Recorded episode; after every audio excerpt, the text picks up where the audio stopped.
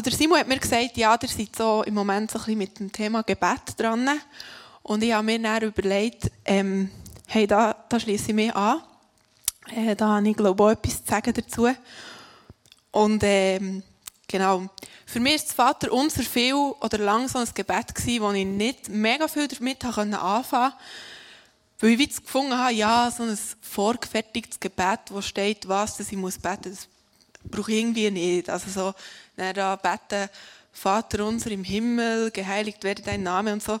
Ich weiß nicht, ich es nicht so, ich habe es nicht so gefühlt. Ähm, wenn ich da muss beten, was jetzt vorgeht. Ähm, du kannst sonst die erste Folie einblenden. Im Fall. Ähm, und genau, irgendwie ist das für mich einfach immer so ein Gebet gewesen, wo man halt manchmal so im Gottesdienst hat betet. Und es war schön gewesen, das so zusammen zu beten, aber so wirklich bedeutungsvoll habe ich es jetzt nicht gefunden. Und ich habe lieber so das betet, was mir halt gut auf dem Herz war, das, was mich irgendwie bewegt hat. Ähm, ich denke, das geht ja vielen von uns, die, die freikirchlich aufgewachsen sind und diesen Hintergrund haben, geht ja das so, dass du lieber einfach das betest, was du halt gut auf dem Herz hast und was wichtig ist. Und ich habe dann vor ein paar Jahren die Factory gemacht. Ähm, das ist so eine Jüngerschaftsschule vor Bewegung Plus, die es jetzt leider nicht mehr gibt.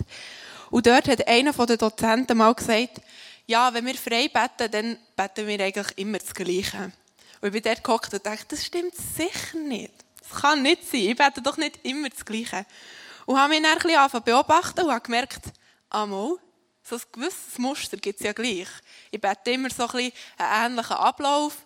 Die Anliegen, die darin vorkommen, sind vielleicht schon auch ein bisschen anders, weil ja, beschäftigt einem ja nicht jeden Tag das Gleiche. Und gleich habe ich so gewisse Muster angefangen erkennen und habe gemerkt, ja, ich bete schon recht viel das Gleiche, was ja nicht unbedingt schlecht ist. Und ich habe dann angefangen zu studieren und habe dann plötzlich gemerkt, auch das Vaterunser ist vielleicht gar nicht so schlimm, wie ich das am Anfang habe gefunden habe. Ich habe plötzlich gemerkt, ah, vielleicht kann ich dem gleich ein bisschen etwas abgewinnen, weil es eben gleich nicht nur so schlecht ist, zumindest wenn man sich wirklich überlegt, was man betet. Und als ich dann so gemerkt habe, dass ich ja eigentlich auch so ein bisschen einen gewissen Gebetsablauf habe, ist mir aufgefallen, dass ich viel ein so einen Ablauf habe. Dort unten beim weißen Punkt, unten links, ist wie mein Startpunkt.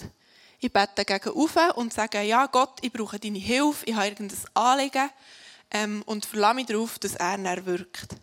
Und ich kann dort so ein bisschen in der Mitte liegen und warten, bis Gott wirkt. Und ich glaube nicht, dass das grundsätzlich schlecht ist, dass wir beten ähm, und unsere Anliegen bei Gott deponieren und auf sein Wirken warten. Ich glaube, das braucht es, dass wir Gott unsere Anliegen abgeben und auch mal bei ihm klagen. Aber ich merke, wenn ich nur so bete, dann ist mein Gebetsleben irgendwie recht einseitig, weil dann kann ich wirklich so ein bisschen passiv da liegen und warten und alles hängt von Gott ab. Und gut, wenn ich, wie es im Vater unser steht, bete, dein Reich komme, dein Wille geschehe, dann braucht es sogar noch eine andere Art von Gebet. Und ich glaube, die andere Art von Gebet, die könnte so aussehen, dass der Ausgangspunkt eigentlich oben ist und Gott redet zu mir und ich als Töckeli werde dann aktiv und äh, ja, machen, was Gott will, was sein Wille ist. Also wie, ich frage zuerst nach Gottes Willen und er leitet mich an zum Handeln in diesem Sinn. Und mir ist aufgefallen, dass, zumindest ich, ich weiß nicht, wie es euch geht, mir manchmal hinter dem Angebet, das ich zuerst gezeigt habe, verstecken.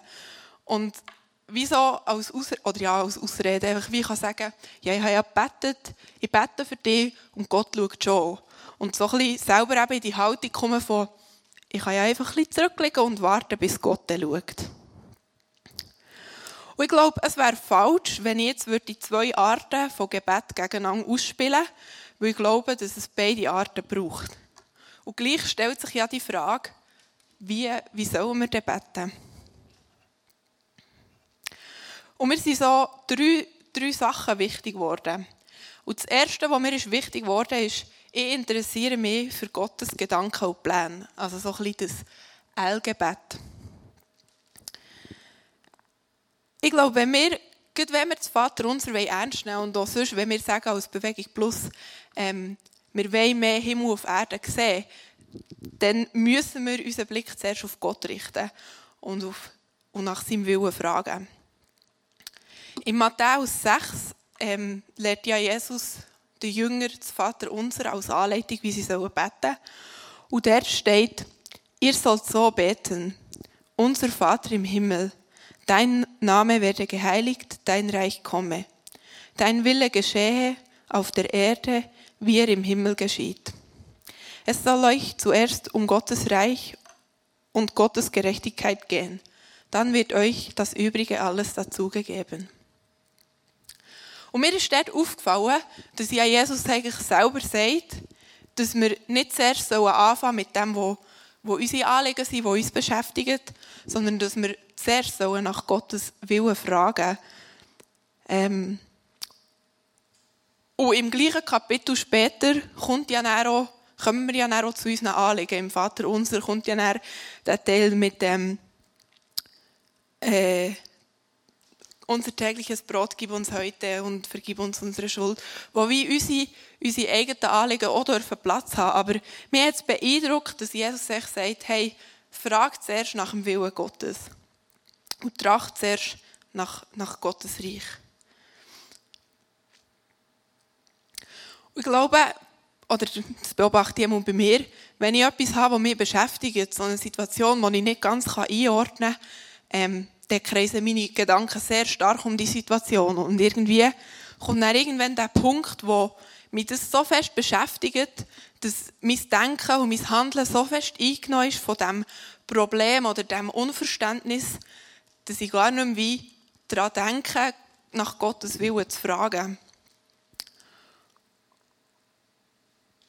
Und wenn wir, glaube ich, dieser Aufforderung von Jesus folgen und zuerst unseren Blick auf Gott richten und nach seinem Willen fragen, dann glaube ich, dass, dass wir gar nicht in den Kreis, oder weniger in den Kreis hineinkommen, wo sich alles nur noch um unser Problem äh, dreht und unser Problem so groß wird, dass es uns wie erdrückt.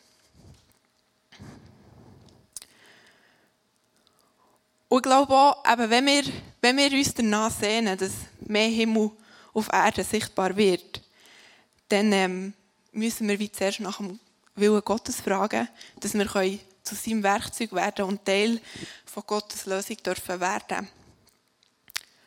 Und ich weiß nicht, wie es dir geht, aber wenn ich so daran denke, dass, dass ich zuerst nach Gottes Willen soll fragen und meine Probleme wie hinger soll anstellen dann fordert mich das schon ein bisschen raus.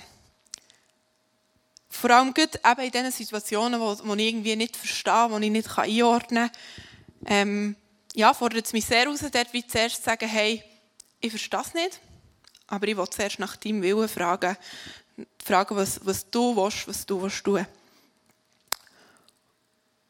Und gleich glaube ich, dass genau in dem eine mega Kraft kann sein kann, wenn ich eben nicht zuerst auf meine Probleme schaue, sondern zuerst auf Gott schaue und ihn frage, was dran ist.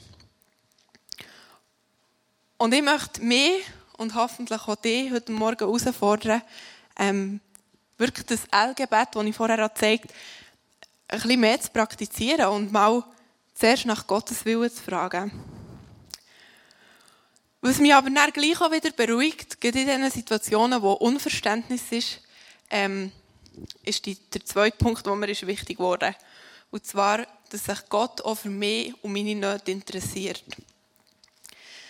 Es wäre ja oder ich weiß nicht, ich fände es irgendwie komisch, wenn ich immer zuerst nach Gottes Willen fragen auch wenn ich gerade überhaupt nicht an dem Punkt bin, wo ich sage, jetzt werde ich mal hören, was Gott sagen hat, sondern manchmal gibt es ja Situationen, wo, wo, wo ich einfach das Gefühl habe, hey, jetzt muss ich einfach mal abladen, jetzt muss ich einfach mal Gott sagen, ähm, dass ich nicht einverstanden bin, dass ich das einfach gerade wirklich nicht eine coole Situation finde und dass mich das irgendwie auch belastet. Und ich bin dankbar, dass ich das auch, kann und dass ich bei Gott eine Person habe auch wenn ich ihn nicht sehe, wo ich das, wo ich das kann, wo ich das alles kann abladen kann. Und wenn wir ja in Psalmen schauen, dann sehen wir, dort ist es ja voll von Leuten, die ihre Anliegen haben abgeladen haben, ihre, ähm, ihre Klagen haben zu Gott gebracht und ihn um Hilfe gebeten haben. Und ich habe den Psalm 102 als Beispiel ähm, genommen. Dort, der wird eingeleitet damit, das steht, Gebet eines von Leid gebeugten, der verzweifelt ist und sein Herz vor dem Herrn ausschüttet. Herr, höre mein Gebet. Möge mein lauter Hilferuf doch bis zu dir dringen. Verbirg dich nicht vor mir, jetzt wo ich in Not bin. Neige dich herab zu mir und schenk mir ein offenes Ohr. Jetzt rufe ich zu dir, erhöre mich doch bald. Und manchmal tut es mir wirklich gut, die Psalmen zu lesen, weil ich merke, hey, Gott ist es nicht egal, wie es mir geht, was mich beschäftigt. Und Gott, ich würde, ich würde wagen zu sagen, Gott liebt es, dass wenn wir zu ihm kommen und ihm auch mal klagen, mal unsere Zweifel abladen und vielleicht sogar auch mal ein bisschen jammern.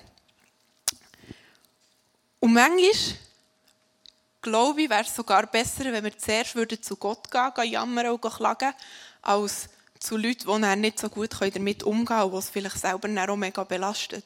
Ich will nicht sagen, dass wir nicht äh, Freunde brauchen, die mit uns durch die schwierigen Situationen gehen, aber manchmal habe ich das Gefühl, wäre es vielleicht besser, zuerst bei Gott abzuladen, oder die erste Ladung Frust und Zweifel, als bei jemandem, der es dann, ähm, vielleicht weniger gut handeln kann. Und ich glaube, genauso wie es wichtig ist für uns heute, mal bei Jesus alles abzuladen und zu klagen, ist so bei, bei den Psalmschreiber wichtig gewesen.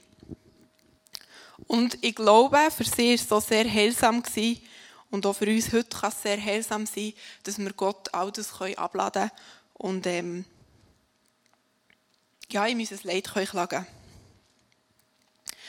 Und Klagen ist für mich so etwas, wo wo auch sehr kraftvoll kann sein kann. Ich glaube, wenn wir an den Punkt kommen, wo wir Gott unser ganzes Herz ausschütten und ihm sagen, hey, ich verstehe es wirklich nicht und ich brauche dich, ich brauche dein, dein Eingreifen, dann kommen wir irgendwann noch an den Punkt, wo wir wirklich alles ausgeschüttet haben, unser ganzes Herz vor ihm gelehrt haben und wo wir wieder sagen können, hey, Gott, du regierst. Auch wenn ich es nicht verstehe, auch wenn ich es vielleicht gerade nicht sehe, aber du regierst und du bist grösser als mein Problem.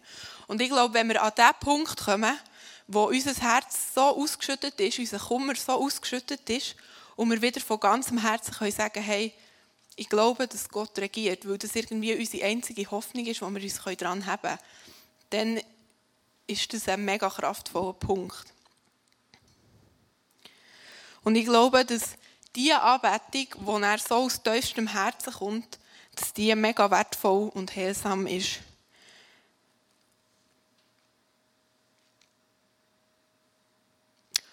Und nur weil wir an dem Punkt sind, wo, wo wir eigentlich Gott all unser Leid haben abgeladen und alles haben gesagt, was wir wollen sagen, ist ja die Herausforderung nicht plötzlich einfach weg.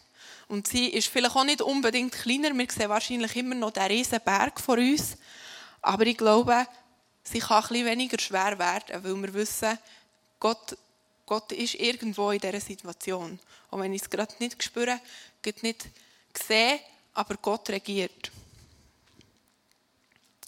Und der dritte Punkt, der mir wichtig ist geworden, ähm, geht so ein bisschen in das hinein, wie können die beiden Gebetsformen zusammenkommen. Wir merken, und ich habe es am Anfang glaube ich, auch schon gesagt, ich will nicht die beiden Gebetsformen gegeneinander ausspielen, weil ich glaube, dass es beides braucht. Es braucht die Situationen, wo wir nach Gottes Willen fragen und Teil von seiner Lösung werden. Und es braucht aber auch die Situationen, wo wir einfach herkommen, zurücklegen und sagen, hey, ich kann einfach nicht mehr. Und ich glaube, wenn wir, wenn wir ähm, die Balance finden zwischen diesen beiden Gebetsformen, dann haben wir das Geheimnis von Gebet entdeckt. Als Fazit kann man auch sagen, die Band dürft euch sonst langsam parat machen. Als Fazit kann man auch sagen, dass Anbetung ein Schutz vor Aktionismus und Selbstüberschätzung kann sein oder ist. Und gleichzeitig brauchen wir aber auch den Rückzug in, in Gottes Gegenwart, ähm, genauso wie Jesus sie ja auch gebraucht hat. Er hat sich immer wieder Zeiten gesucht, wo er einfach für sich mit Gott war und in die Gegenwart von ihm gekommen. Und trotzdem gibt es Momente, wo es einfach dran ist, dass wir aktiv werden, dass wir ähm, Teil von der Lösung werden und nicht ähm, anbeten. Und Jesus zeigt ja sehr eindrücklich, wie beides zusammenspielt, wenn wir sein, äh, sein Gebetsleben anschauen. Am Schluss von, von Jesus seinem Leben gibt er nämlich ganz einen tiefen Einblick in sein Gebetsleben. Und den finden wir in Markus 14. Dort sagt Jesus, aber Vater, alles ist dir möglich. Lass diesen bitteren Kelch an mir vorübergehen, aber nicht wie ich will, sondern wie du willst. Jesus bringt die beiden Dimensionen von ähm, Gott, der aktiv wird, und gleichzeitig, oder ja, mal Gott, der aktiv wird, und gleichzeitig auch ich, der Teil von seiner Lösung wird, bringt er dort sehr schön zusammen. Und ich glaube, dass das dann so aussehen kann, dass das Kreuz von, hey, ich darf auch mal einfach zurücklegen und gleichzeitig werde ich aber auch aktiv und Teil dieser Lösung, dass das das Geheimnis ist vom Gebet. Ich wünsche mir, dass wir das entdecken dürfen, dass wir an den Punkt dürfen kommen, wo wir die Waage finden zwischen, hey, jetzt ist es dran, einfach mal, mal zurückzulegen, mal zu klagen und gleichzeitig, jetzt ist es dran, mal Teil der Lösung zu werden und Vollgas zu geben.